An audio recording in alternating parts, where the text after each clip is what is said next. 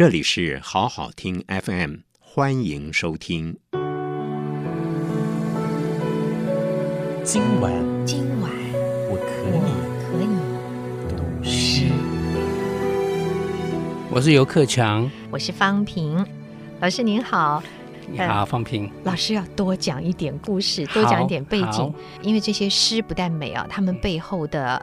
许多的故事啊啊，嗯、或者不管是诗的场景，还是这些诗人的故事，嗯、都是很精彩的。嗯、有的时候，我们即使读诗，认识这个诗人，都不知道背后的那些故事。嗯、请老师来。听众不必担心，因为我们第一次介绍那个 Robert Frost 非常有名，我们以后还会介绍他别的诗，然后我们会把他的生平啊，很多相关的故事来告诉听众朋友。嗯老师，那今天为我们介绍的诗是哪一位诗人的什么作品呢？我要为各位听众介绍的是爱尔兰诗人叶慈的诗。他是这个爱尔兰英国人，那他跟我们第一集介绍的这个 Robert Frost 是美国的诗人。人嗯、他们两个人在二十世纪的上半叶就主导了西方的诗坛，这两个最有名的诗人。哦，哈、哦。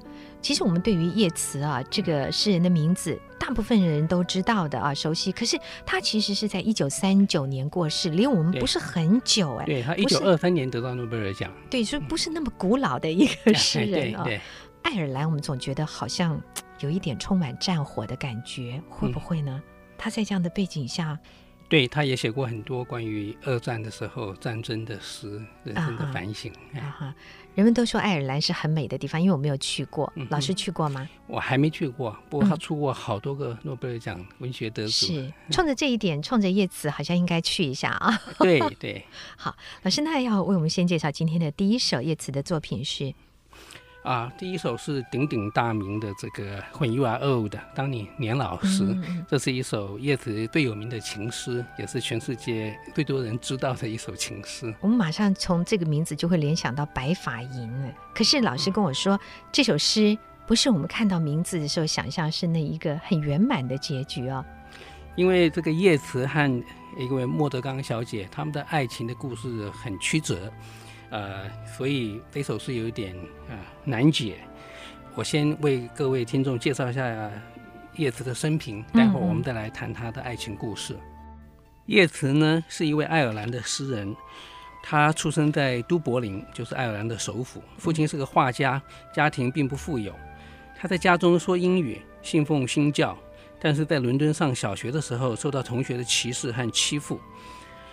所以他对英国的感情是很复杂的，他痛恨英国压迫爱尔兰，可是又羡慕英国文学和莎士比亚那样的大师。嗯，这种矛盾的心态呢，使他不断地从爱尔兰的本土去寻找灵感，但是用英语包装，以便发挥自己在诗歌方面的天赋。叶慈在十八岁的中学毕业以后，也学过两年画画，但是后来发现他没有兴趣，就放弃了画画。呃，专门这个诗歌创作，啊、呃，一八八七年他二十二岁的时候搬到伦敦去，认识了王尔德拉、萧伯纳啦这一批文文坛的名流，嗯，然后在一八八九年出版了第一本诗集，建立了自己在诗歌上的名声。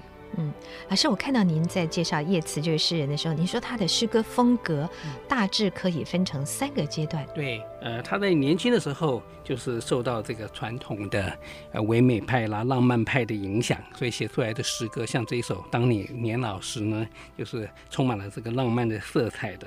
可是他到中年的时候呢，到法国那边受到了这个法国的象征主义的影响，啊，呃，像波德莱尔这些诗人。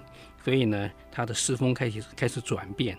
到了老年呢，他又把神秘主义啊、玄学啦、歌谣啦，通通融合在一起，形成了他自己的一个象征的技巧，嗯，能够表达出非常独特的意象啊。所以在一九二三年呢，获得诺贝尔奖。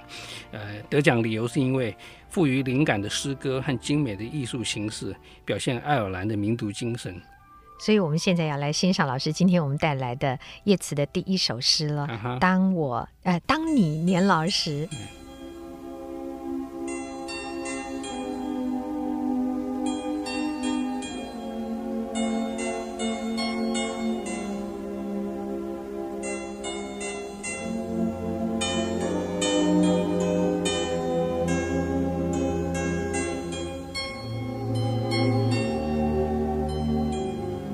when you are old.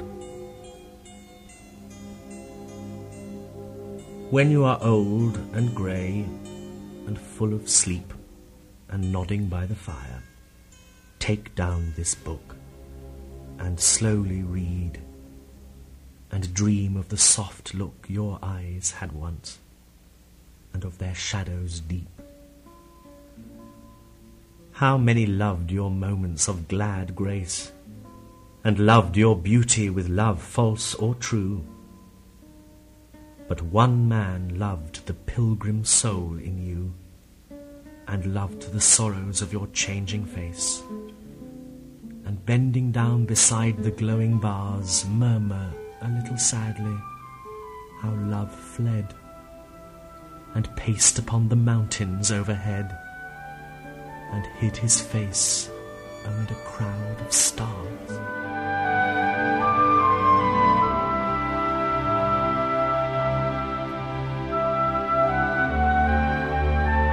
好，那要请老师，我们来翻译这首《当你年老时》。嗯，我的翻译是这样的：当你垂垂老矣，发苍苍，睡意昏昏，在炉火边小憩，请打开这本诗集，慢慢的翻阅，回想那些温柔的眼神，昔日的双眸，笼罩着多少倒影深深。许多人贪恋你的青春风韵，为你的美丽试出假意真心，我却深爱你至诚的灵魂。爱你变老时忧伤的容颜，在熊熊炉火旁俯下身，感伤爱情已悄然远去，徘徊在缥缈的高原上，隐没在闪烁的群星里。这样听老师翻译的时候，再想到刚才您说，其实他们到老的时候，可能是在不同的地方、不同的家里，坐在火炉前面，是是来回想年轻时候的一份情感。我想我们可能有很多朋友，即使现在你的年纪还没有老，你也可能有一些在记忆中的那些情感啊、哦。那这首诗应该很会打动大家的。对，它这个背后有一个爱情故事，我待会儿再回来给位听众解释。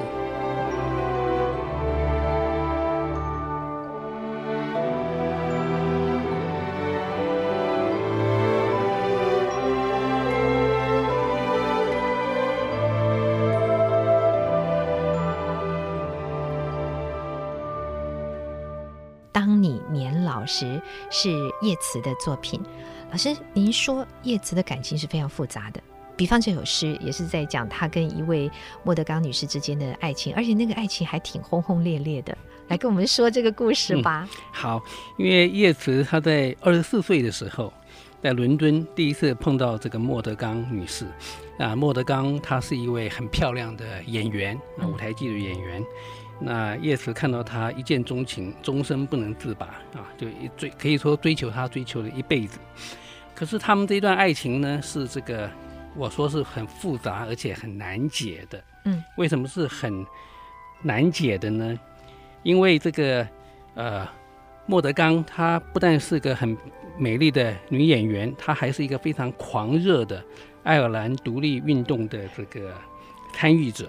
啊，可是叶慈本身呢，他是一个诗人，他不是一个政客，所以他对莫德刚狂热的这个独立的这个行动呢，他慢慢的不能够认同。他虽然很爱他，很愿意去参与，可是呢，他对政治其实没有那么大的兴趣，他的艺他的兴趣还是在艺术。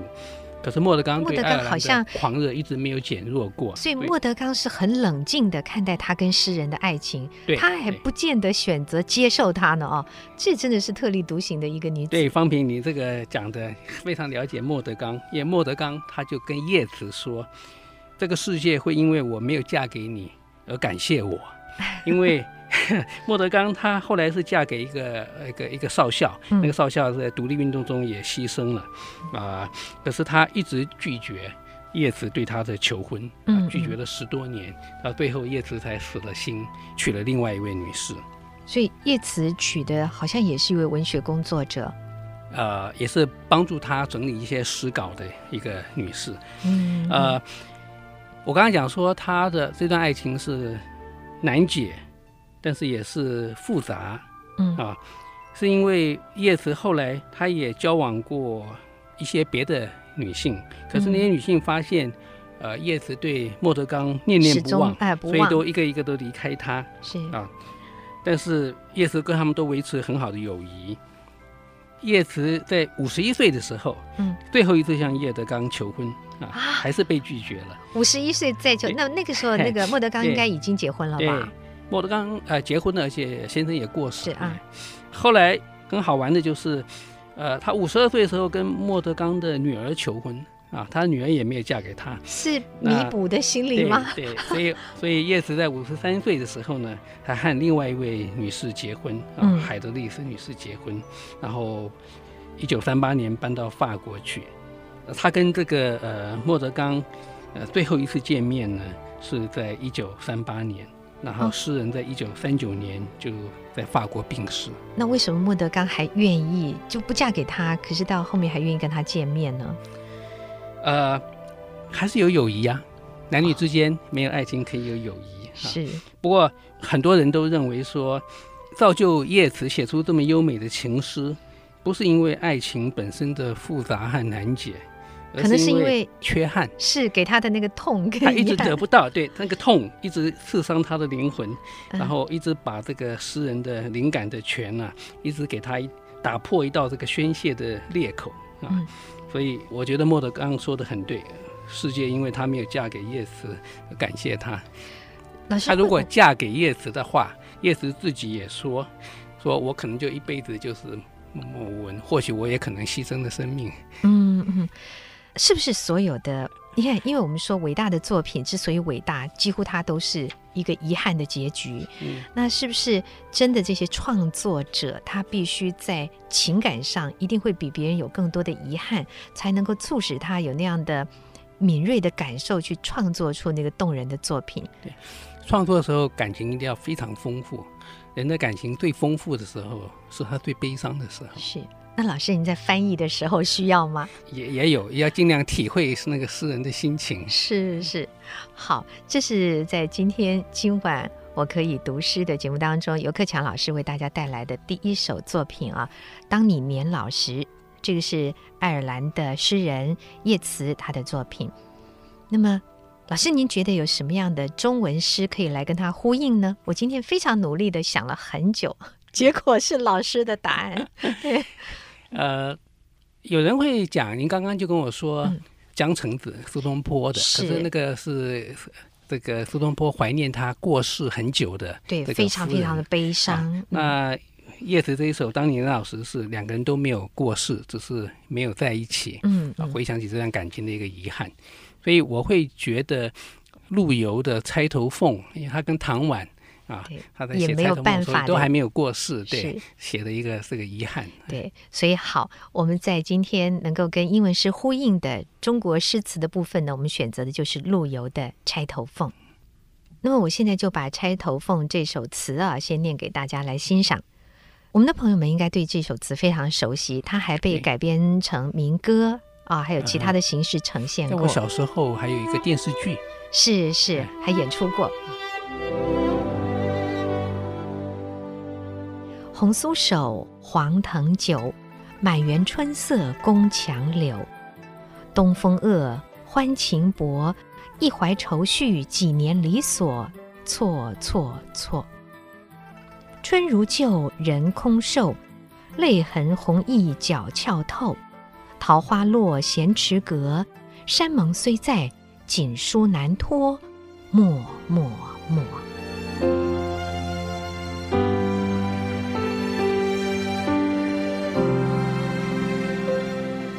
是我们刚才介绍了陆游的《钗头凤》，因为他跟今天老师介绍的第一首西洋诗叶慈的《当你年老时》，他的情景啊，他的情感是非常相近的。嗯、我们刚才只欣赏了这首词，其实陆游跟唐婉的故事是非常非常动人的。那我想来为大家说一说这个故事，好不好？嗯哼。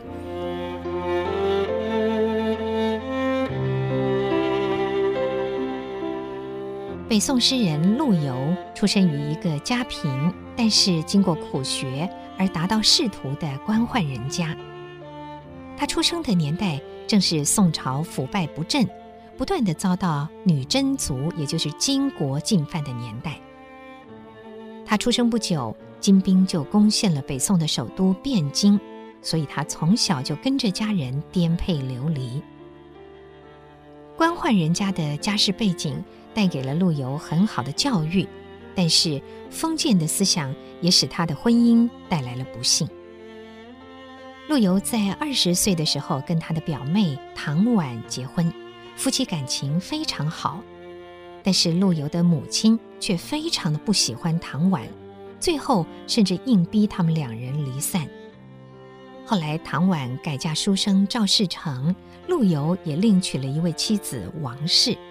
不过两人离婚之后，感情上还是非常的伤痛。多年之后，在陆游三十一岁的那一年。那年的春天，陆游到家乡绍兴雨矶寺南边的沈园去游玩，偶然的遇见了唐婉夫妇。唐婉呢，差人送过来酒菜来款待陆游，陆游非常的伤感，于是就在沈园的墙上写下了《钗头凤》这阙词来寄托他的深情。红酥手，黄藤酒，指的就是唐婉以酒菜来款待他。满园春色宫墙柳，这个宫墙柳呢，比喻的也正是唐婉，因为她这时候已经嫁人了，就像宫镜里的杨柳一样，可望而不可及。这样的一次见面，想到了因为奉母亲之命而离弃了这样的一个好妻子，一切都是错的。所以呢，春如旧，人空瘦，泪痕红浥脚翘透，掉下的眼泪啊，把手帕都给沾湿了。最后两句说：“山盟虽在，锦书难托。”因为她已经嫁作别人的妻子了，你即使想写信，但是也难以寄出。所以莫莫莫，也就是罢了的意思。因为所有的一切都不能够再回头了。相传唐婉在看到了陆游所作的这一阙《钗头凤》之后呢，她心里面非常的伤感，所以也回了一阙《钗头凤》，这样写的。世情薄，人情恶。雨送黄昏花易落，晓风干，泪痕残。欲笺心事，独语斜栏。这个笺呢，就是书信的意思。想要写下心事送出去，可是也只能够一个人倚着栏杆自己想想罢了，因为这样做是难难难的。人成各，今非昨，两人已经分开各自了。现在也不是以前，往事难追，病魂常似秋千索。也就是说，这时候的唐婉就像是秋千架上的绳索，它是没有自己摇动的命运的，只能够随着人，甚或随着风飘飘荡荡。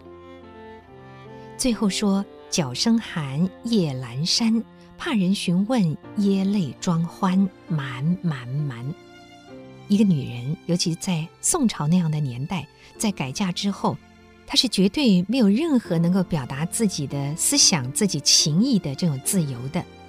非但如此，因为怕人询问，还得吞下眼泪，假装欢笑，把所有的心思都满满满起来。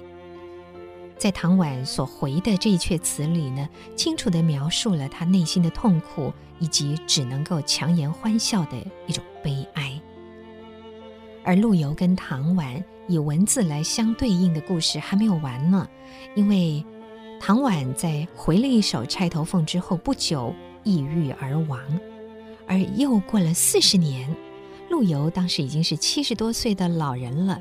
他又一次的就地重游了沈园，那样一种当年的伤痛竟然还在他的心里。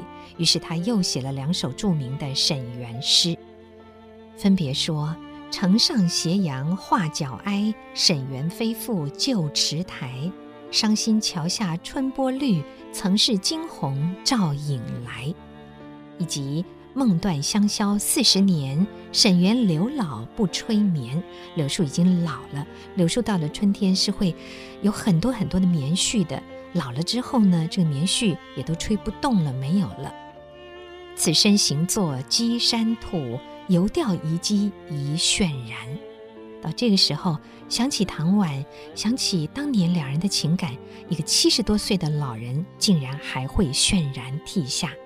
这样一份动人的情感，难怪在后世数不清的年代中，若干次的被以各种的艺术形态所表现，而且每一次都打动了认识这个故事的人的心。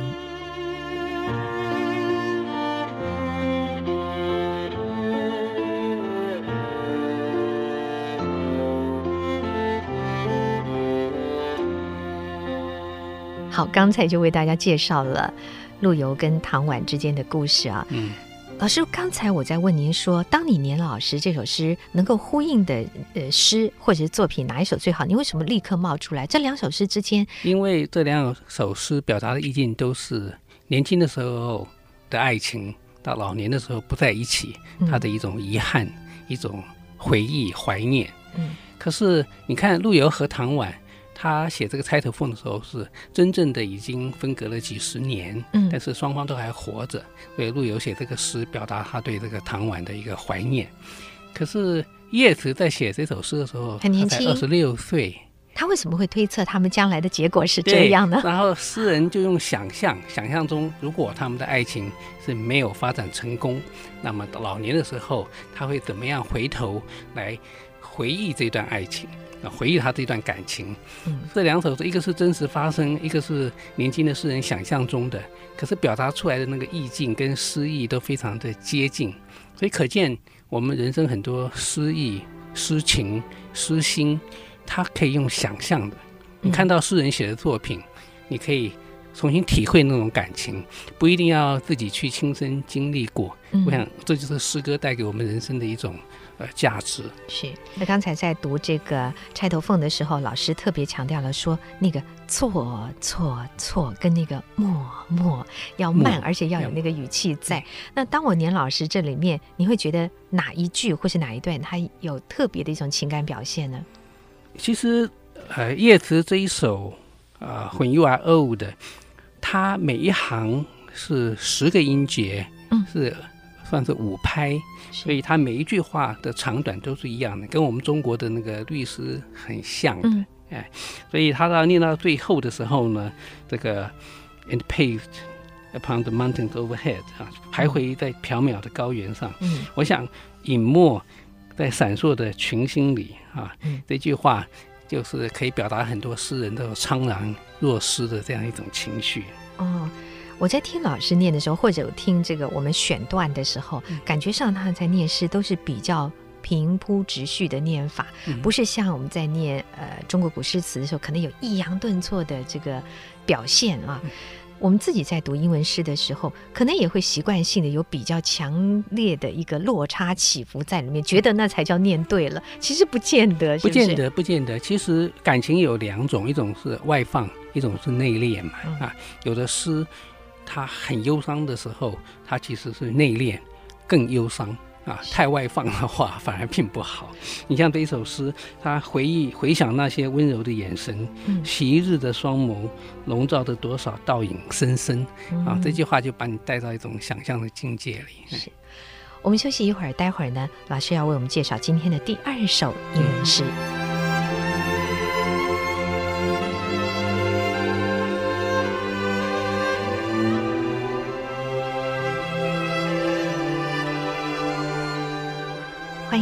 再回到今晚我可以读诗这个节目，我是方平，我是游克强。刚才呢为大家介绍了一首西洋诗《当你年老时》，这是叶慈的作品，然后呼应了一首中国的词啊，就是《钗头凤》，是陆游的作品。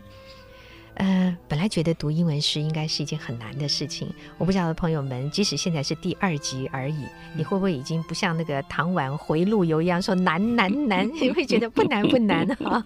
好，我们接下来呢，要请老师为我们介绍第二首诗了。嗯，你安排的是第二首诗，还是叶慈的另外一首比较接近我们那种怀乡的怀旧的诗啊。嗯，因为诗人他小时候在一个。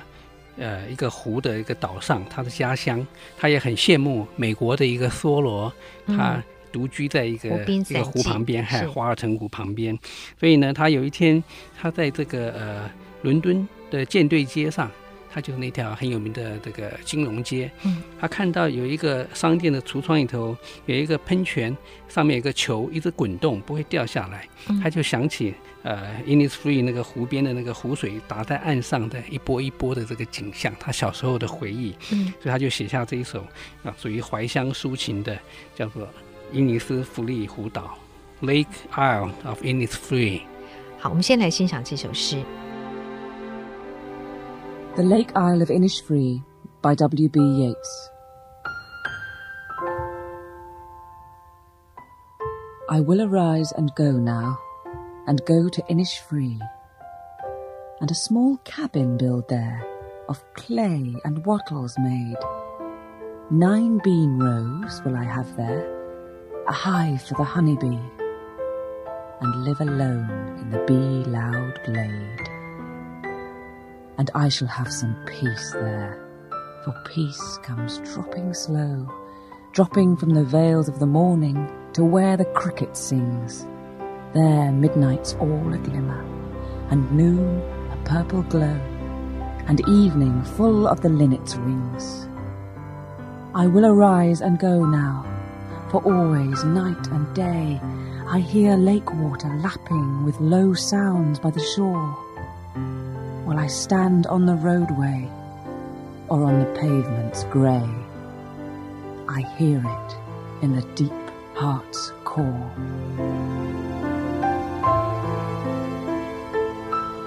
这一首诗呢，待会儿我们还会听到叶子本人念的原音。啊，这是他留下来少数的嗨原因。这老师给我们留在节目后面的惊喜啊，连我都不知道。哎好，那现在我先请方平啊去念这首诗的一个意境。好，这首诗是这样写的：我就要动身去到伊尼斯弗利岛，用粘土和枝条在那儿建座小屋。我将种满九行豆角，再养蜜蜂一巢。在林间听风儿喧闹，我将会得到安宁，安宁会缓缓降临。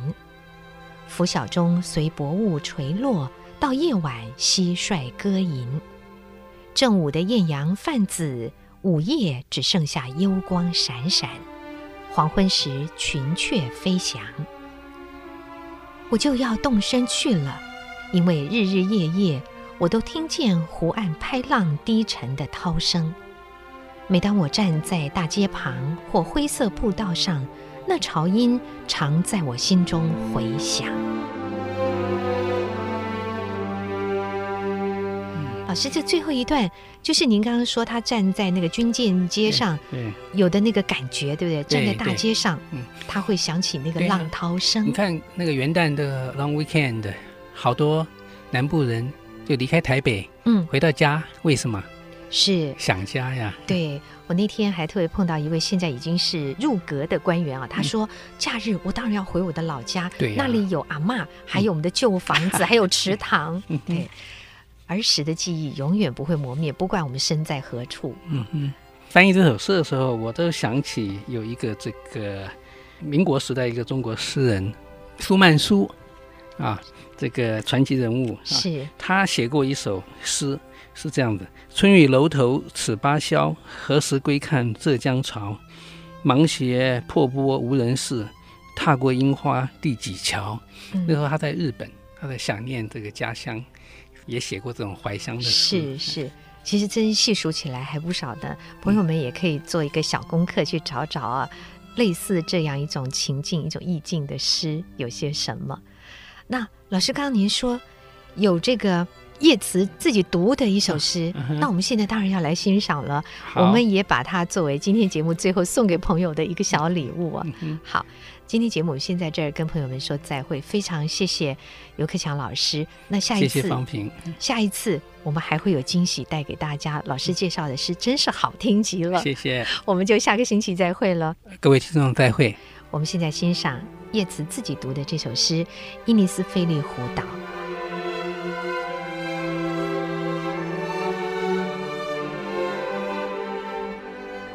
I will arise and go now and go to Innisfree and a small cabin build there of clay and wattles made.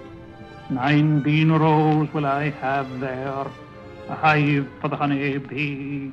and live alone in the bee-loud glade.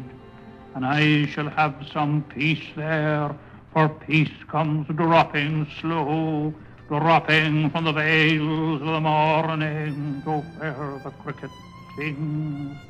There midnight's all a glimmer, and noon a purple glow, and evening full of the linnet's wings.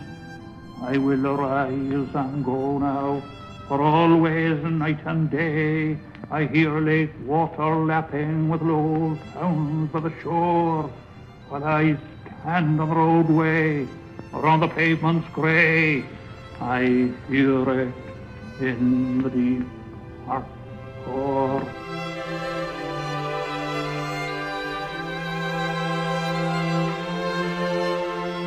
谢谢收听，请继续关注好好听 FM，记得帮我们分享给您的亲友，祝大家平安健康。